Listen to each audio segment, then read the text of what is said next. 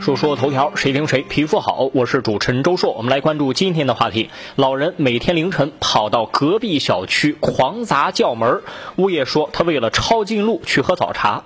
最近在浙江杭州有一个八十六岁的老汉，每天凌晨五点疯狂地摇晃隔壁小区的铁门，叫人开门。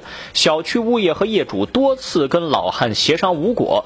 五月二十九号，凤凰南苑的小区物业表示，老人啊每天四点多起床，换三趟公交车去喝政府优惠的一元钱早茶，砸门是为了抄近路。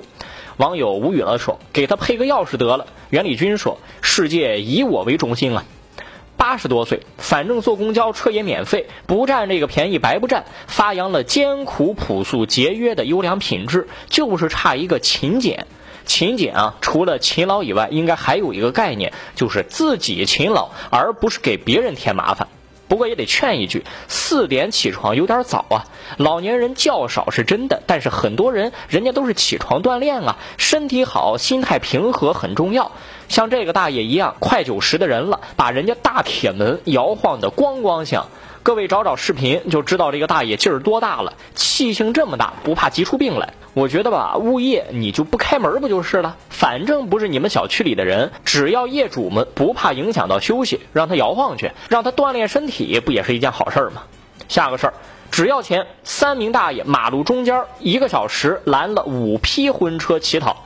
五月二十五号，在浙江湖州，有三名大概六十多岁的大爷，在城市主干道上多次拦住婚车，拍车窗，向过往的婚车讨喜要钱。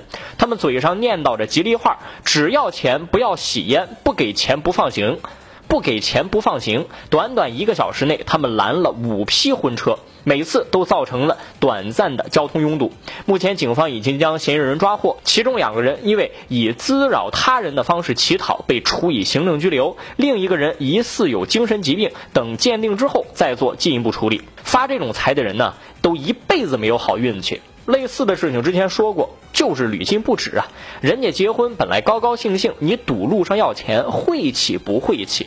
别说什么精神疾病就不了了之了，背后是谁指使的呀？年纪大，甚至那些精神有问题的，背地里就是一家子都在干这事儿。再严厉点，你就按照扫黑除恶去找一找，我觉得完全都能够靠得上。说说头条，谁听谁皮肤好？我是主持人周硕，下期节目咱们接着说。